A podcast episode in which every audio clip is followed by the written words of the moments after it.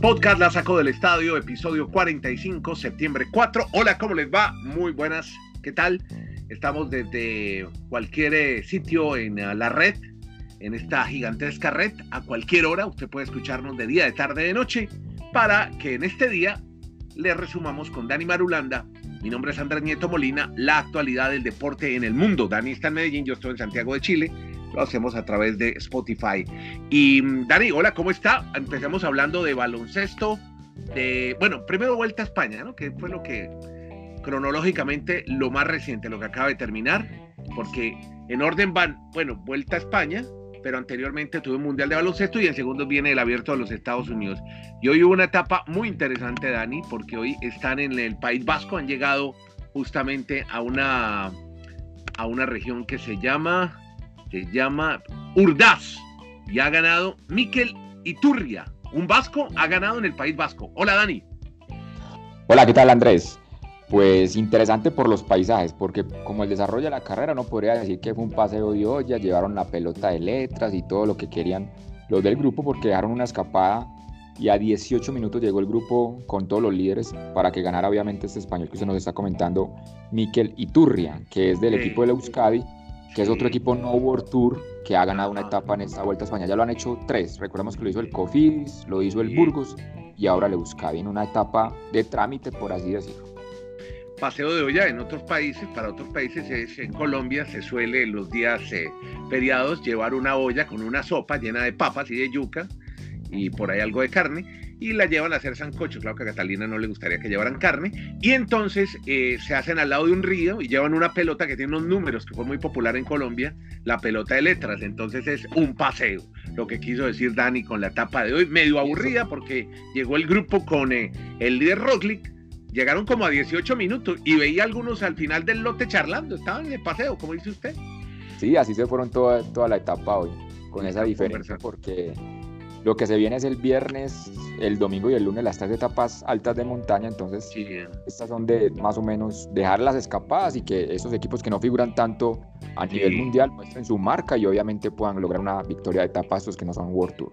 Claro que le oigo a don Javier Ares a través de Onda Cero, en esa magnífica transmisión que hacen a través de la aplicación de Onda Cero, que mañana hay una, una alto de Arraiz antes de llegar a Bilbao que tiene 11% de inclinación, un morraco, como diría él. Así que lo de mañana también tiene su complicación, es un rompepiernas también lo de mañana, y ni hablar de lo que viene el viernes con esa llegada al alto de los machucos. Así que, que esperemos a ver qué pasa en esta vuelta, donde todo ha estado normal, donde Roglic después de la contrarreloj de ayer es líder, y ahí tenemos en su orden a Valverde, López y Nairo. Ese es el orden, ¿no? sí, Nairo está de cuarto, ¿verdad? El colombiano. Sí, ese es el orden y reiteramos, toda la expectativa para América Latina está centrada en los días viernes, domingo y lunes con la alta montaña.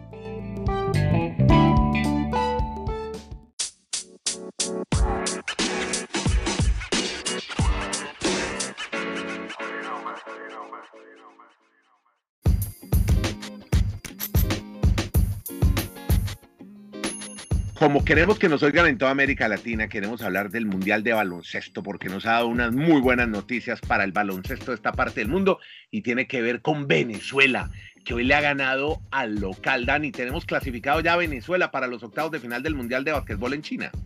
Sí, pleno, diríamos, como dicen en España, los cinco países latinoamericanos avanzaron a la segunda fase. Recordamos que ya lo había hecho República Dominicana, lo había hecho Argentina, Brasil y esta madrugada, además de Venezuela, lo hizo Puerto Rico, que ganó su partido, a Túnez. Pero indudablemente lo de Venezuela es histórico porque es la primera vez, Andrés, que llegan a la fase de los 16 mejores de un mundial de baloncesto. Esta generación, que ya se ve veterana en cierto sentido, pero toda esa experiencia acumulada, hoy la demostraron frente a China, o sea, estar frente al local, un coliseo completamente abarrotado, exacto, ayudando a, a, la delegación china, pero realmente este país obviamente está en desarrollo de, de, esta disciplina del baloncesto y muy bien por Venezuela que está entonces entre los 16 a otra nueva fase de grupos que se arman de a cuatro equipos nuevamente. Un jugador que estuvo en el Real Madrid, que está en el Real Madrid, un cordobés, llama Facundo Campazo, fue la gran figura de Argentina en su victoria ante Irán, aunque ya los argentinos estaban, ante Rusia, perdón, aunque ya los argentinos estaban clasificados, pero ahora Argentina tendrá que enfrentarse a Venezuela. ¿Cómo se rearman todos estos grupos otra vez y sigue la misma puntuación de la fase de grupos? ¿Qué pasa en el Mundial, eh, Dani? Exacto, era muy importante para Argentina ganar el juego porque va invicto y se siguen acumulando esas victorias de esta primera fase en la segunda, que van a reunir, por ejemplo, los dos mejores del A con los dos mejores del B, los dos del C con los dos del D y así sucesivamente. Entonces, por eso Argentina y Rusia del B van a estar en el mismo grupo de la segunda fase con Polonia y Venezuela, que fueron los que avanzaron por el A. La ventaja en un principio es para Polonia y para Argentina, que ganaron sus tres compromisos, mientras que Venezuela y, Rusia van a estar obligados a, a tener que ganar más en esta nueva fase de 16 y allí los dos mejores de cada grupo ya si pasa una fase normal de cuartos de final, un solo enfrentamiento, después las semifinales, hasta llegar a la gran final el 15 de septiembre. Bueno, y los de Ricky Rubio y Margasol, los españoles, tienen que, como dicen ellos, viajar a lo desconocido, porque después de haberla ganado hoy con apuros a Irán, tendrán que enfrentarse a Italia el viernes y el sábado y el domingo a Serbia, también en unos duelos muy difíciles. Ese es un grupo muy interesante, ese que se armó allí, porque Italia, la tradición, Serbia es el mejor equipo, me ha parecido a mí en esta primera fase. Ganó todos los cuartos. E, ese equipo ganó, incluso no perdió ni un solo cuarto en los tres partidos. Es el más dominante, tiene una base toda de, de, la NBA. Y ahí recordemos que es el actual subcampeón del mundo. Perdieron la final con Estados Unidos en la última edición del Mundial en el año 2014. Hoy están cortando el prado en el campo de golf, que oigo el tractor cortando la, la guadaña, no, hoy no, ¿verdad? Oh, están pasando acá uno de los vecinos. Ah, bueno. Era, era. Bueno, el campo de golf de Dani Marulanda en la subida a Las Palmas, desde Medellín hacia Río Negro, sigue presentando este podcast, la sacó del estadio. Ahora para hablar del abierto de los Estados Unidos, donde vimos impreciso, cansado, con molestia, Roger Federer. Eh, tuvo un duelo muy, muy, muy desigual ya en la parte final. Ya al final casi que estaba respondiendo eh, porque tenía que llegar al final del partido. Y eso, ¿sabe que me quedé pensando en los retiros de Pérez? Hubiera podido retirar, porque además se tuvo que ir a la fisioterapia con el fisioterapeuta porque tenía dolores en el cuello, en la espalda. Y como, mismo, como él mismo dijo, pudo despachar a mi Grigor Dimitrov, peleó con lo que tenía y eso es lo que hay. Porque es que ya, hombre, ya son 38 eh, años, 39 años, Dani, los de Roger. Sí, y si uno mira las estadísticas, ya parece normal que Roger no llegue a la semifinal del Abierto de los Estados Unidos. Mm. Por ejemplo, recordamos en el 2017 también fue eliminado en la ronda de cuartos de final con Juan Martín del Potro. El año pasado ni siquiera llegó a esa ronda, en octavos fue eliminado por Milman y ahora pues Dimitrov lo despacha en cuartos de final, pero sigue siendo creo que un, grande de, este deporte. Para mí el mejor tenista que uno haya podido ver en la historia es Roger Federer, pero obviamente ya este mala le va a dar el paso a Dimitrov, que recordemos Dimitrov cuando entró al circuito de la ATP, muchos expertos manifestaban que era uno de los que tenía más condiciones parecidas a Federer. Llegó a ser tres del mundo hasta hace dos años, pero no ha podido despegar en la parte mental. Veremos si acá llega a esta final, que ahorita se pone como favorito para ser finalista de este abierto de Estados Unidos y tiene un coach a distancia que dirige, hace teletrabajo porque debe dirigir desde la casa, un tal Andre Agassi, es el entrenador. Yo no sé cómo, cómo era para entrenar a, a Dimitrov, pero no, no a los partidos, pero es el entrenador de figura oficialmente de este Dimitrov, el búlgaro, que tiene que enfrentarse ahora a Medvedev, que ayer hizo un acto de contrición con el público de Nueva York, con el que se había peleado, ¿se acuerda el tema de la pistola, de haber empujado a un Cádiz, a un Balboy? Pues ayer Dimitrov dijo, los quiero Nueva York, y casi que disculpándose con ellos, no celebraba aplaudiendo, sino, perdóneme, sí, sí la ha embarrado, es que es muy jovencito, tiene 23 años nomás y tiene mucho que madurar, pero tiene un gran tenis este Medvedev, el ruso Medvedev, que tiene que enfrentarse a Dimitrov. Y entre uno de ellos dos, entonces vamos a tener un finalista. Y ya por el otro lado del cuadro, pues en el papel Nadal va a ser el gran favorito para llegar no solo a la final, sino también va ya a ser el gran candidato a ganar este abierto de los Estados Unidos, donde ya no está Djokovic ni, ni Federer. Que tuvo en la jornada de la tarde de ayer un partido muy aburrido en mujeres, donde esta niña Wang Qiang de China llegó como para presentarse nomás, solo alcanza a ganar un game, pierde 6-1, 6-0 y pierden 44 minutos con Serena Williams, que como dice Marulanda, ni se despeinó. No, no, pudo, no pudo con la potencia de Serena. Serena yo me atrevo a decir, Andrés, que el juego con Svitolina, esa semifinal, va a ser la, final adelantada. Creo que el que gane ese partido va a ser la campeona en esta edición de, del Abierto de Estados Unidos en la rama femenina. Bueno, mire, encontré una crónica muy buena de AP que me encanta todo lo que escriben.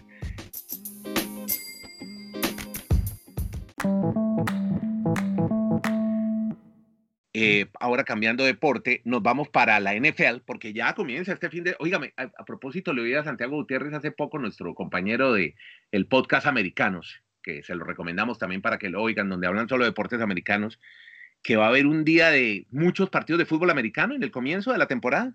Desde mañana arranca el primer partido que va a ser la celebración de los 100 años, jugando el clásico histórico, el más añejo, entre Green Bay y el equipo de Chicago. Va a ser el juego en la ciudad de, Chicago.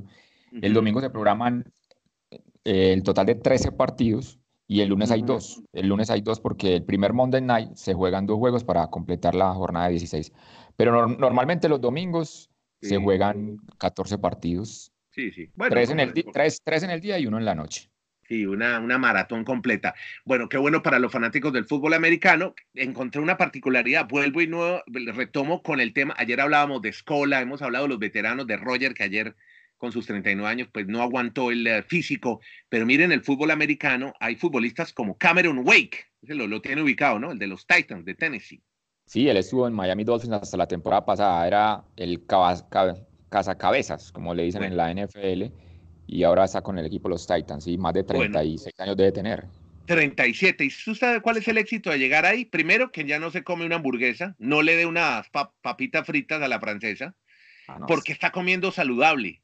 Come atún con semillas de girasol, es lo que come él. Y dice que es una decisión que tiene que tomar y renunció a las hamburguesas para poder afrontar su décima primera temporada a los 37 años. ¿Sabe qué más ha sacrificado? Salir por las noches de fiesta, de rumba, no bebe, la comida, todo eso lo ha beneficiado y ha logrado aguantar tanto tiempo en el fútbol de la NFL. Yo creo que ante todo es eso, ¿no? La buena vida, la vida saludable. Sí, no, y físicamente tiene músculos en los músculos. Un, brazo de él parece tres piernas de zancudo de uno, o sea, realmente Los brazos de él son impresionantes. La envergadura para la posición de juego de él, que es un, un, un, liniero defensivo, la función de él es atacar al coreback del equipo rival y tienen que ser muy rápidos de piernas y, grandes brazos para poder derribar al, al, coreback. Y eso es lo que a él lo ha mantenido más de 10 temporadas ya en la NFL. Bueno, otro Tom Brady, se lo conoce, claro, 42 años, muy bien casado. 20 temporadas. El tipo ya no, toma, no se toma ni una cerveza sin alcohol. Y además tiene un, eh, un, método de ejercicio llamado el TD12 Method. El, ah, pues debe ser obviamente Tom Brady 12, método, el método 12, una dieta eh, que hace muy especial para aguantar tanto, así como otro Drew Brees, que hace su temporada número 21 con 40 años y sigue su propio régimen para dormir, comer, entrenar y recuperarse. Así que eso, ahí está encontrando usted tipsitos para que estos tipos aguanten tanto tiempo, ¿no? Lo que pasa, Andrés, estamos en una era del superprofesionalismo, me parecen los deportistas. Entonces, en el caso de Tom Brady, casi me atrevo a decir que permanecen más con sus eh, entrenadores personales que incluso con su misma relación de pareja. Porque están pendientes de que no se pueden subir un, gramo de grasa, que el, el descanso, sobre todo el dormir bien, y eso hace que su carrera deportiva sea más longeva. Incluso él dice que va a jugar hasta los 45, o sea, él tiene 42 y mínimo dice que va a tener tres años más de, de estar en alto rendimiento. Y como se ven las cosas, muy, probable lo puede, muy probablemente lo puedan hacer. El mismo caso puede ser con Aaron Rodgers, que también ha manifestado que él quiere ganar un Super Bowl a los 45. Sí, bueno, lo de Brady con balón desinflado o sin balón desinflado, ¿cómo lo prefiere? Esperemos que no. Venga, yo tenía un dato a mí eh, que me gusta ese tema de los números y es el que yo defiendo por qué la NFL es tan atractiva y por qué es la liga mejor estructurada en el, en el planeta en cuanto al deporte. ¿Por qué? En los últimos 15 años, mejor, en los últimos 16 años, 15 equipos que fueron en el año anterior últimos en su división, al año siguiente fueron ganadores de su división. Usted. O sea, si usted compara eso en, otro, en otra liga, por ejemplo en España, el Real Madrid y el Barcelona, usted nunca los va a ver de últimos y al otro año ganar. Siempre van a estar arriba, en la Premier League los mismos, en, en Alemania el Bayern Múnich. ¿Y cuál es el efecto, Dani? ¿Qué pasa? ¿Se refuerzan los de abajo? Exactamente. Como la dinámica es que el equipo que, termine peor en la temporada, al año siguiente tiene la opción de reclutar al mejor jugador del, deporte universitario, de la Liga Universitaria de Unifútbol Americano, y tiene más selecciones del draft, como se llama, hace que los equipos se armen con base en la estructura del manager, pensando en, lo, en cómo optimizar sus recursos, no solo en tener plata, porque hay un tope salarial. Entonces, no hay aquí el tema, como se dice, no es de, cartera, sino de aprovechar la cantera. O sea, esos, esos jugadores jóvenes que van llegando, cómo van en el proceso. Entonces, por eso es que se da. Y ahora las apuestas están es cuál de los ocho equipos que el año pasado terminaron en, en el último lugar de sus divisiones, este año puede ganar. Entre los Jets, los Bengals, los Jaguars, Raiders, los Giants, Lions, los Bucks o los Cardinals. Y esa es la, la gran atracción que genera cada año, que un equipo que le fue muy mal la temporada pasada al año entrante, le digo, por ejemplo, en Miami va a pasar una cosa muy curiosa este año. La gente de la afición va a, ir, va, a ir, al estadio de los Dolphins a ver que pierdan. La esperanza es que este año sean el peor equipo para, ¿Para tener el mejor draft. Para tener el mejor quarterback de la próxima temporada, que es un ah. chico de ascendencia, se llama Tua Toubailova. Entonces, esa es la gran, la, gran, la gran atracción. Quieren tener a ese jugador para, con base en él, armar la próxima década una, una buenas temporadas para el equipo de Miami. Vea usted qué interesante, hombre. Qué bueno. ¿Sabe qué? Es que estaba pensando un poco lo de la edad. Eh, yo estoy en Chile y aquí, usted sabe que las figuras del torneo local aquí son los grandes. Esteban Paredes, que es un goleador del Colo Colo, que fue selección Chile, está a punto de cumplir un récord como el máximo goleador en la historia, pues el tipo ya tiene más de 37, 38 años, se lesiona mucho. Están esperando que haga un gol para superar el récord, el récord como máximo anotador en el fútbol chileno. Pero, por ejemplo, uno oye eh, Jorge Valdivia, el volante, el mago, no problema, ahora cuatro fechas suspendido, mal comportamiento. Matías Fernández, el que está en el Junior de Barranquilla, que alcanzó a ah, jugar. ¿Y está por acá? Está en el Junior, sí. ¿Y sabe lo que dijo? Es que ayer, ayer dio una declaración. ¿Ah? Es que nunca lo hemos visto. No, no, no, no, pero ayer dio una conferencia de prensa donde dijo, es que yo quería regresar muy rápido, empecé a entrenar y no le hice caso al técnico Comesaña que debí cuidarme antes de volver otra vez con los entrenamientos fuertes. Claro, empezó a ah. entrenar y no se pudo recuperar a tiempo. Pero un tipo como Arturo Vidal, que le encanta la noche, los carros rápidos, el casino, o sea, yo no sé hasta cuánto pueden durar estos tipos. Un poco lo que es el, la cultura con los jugadores mayores al norte y lo que pasa aquí al sur. Ahí le dejo ese paralelo para que compare eh, un poco el tema cultural también, cómo influye la sociedad y todo, todo lo que los eh, rodea a estos deportistas de alto rendimiento, tanto en países en vía de desarrollo como Chile, como en los países eh, grandes y potencias como Estados Unidos. Sí, totalmente, pero creo que es algo muy de América Latina. El proceso de maduración de los deportistas tarda más y en otras culturas, pues desde muy temprana son mucho más profesionales. Así que, mijo, a cuidarse usted también, mijo. No, no, no le jales mucho al guaro allá en Medellín, ¿no? Y aquí al Fisco Agua. yo, ¿Listo? soy Sí, yo sé, yo sé, lo, lo, sé. Usted, usted quiere eh, jugar a, hasta los 45 como Tom Brady. Gracias, Dani Marulanda, hombre. Está en Twitter como arroba de mar 13.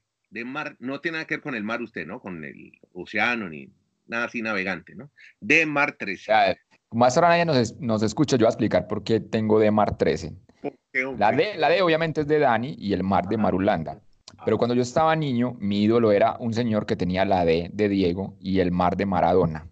Y ah, cuando empecé la adolescencia, y cuando empecé la adolescencia, conocí a un deportista de fútbol americano que comienza con la D de Dan y el Mar de Marino. Dan ah, Marino, que fue un coreback de los Miami Dolphins. Entonces, la Santísima Trinidad. Unos perdedores completos, pero bueno, ahí disfrutamos. Vea, y si nos, y si nos oye, nos está oyendo la tía Ana en Medellín y la tía Mari en Miami. Usted que dice que no nos oyen. Y todas sus tías. Muchas gracias, Dani. Este es el podcast La Sacó del Estadio. Gracias por acompañarnos. Mi nombre es Andrés Nieto Molina. Nos encontramos aquí en Spotify y en Google Podcast.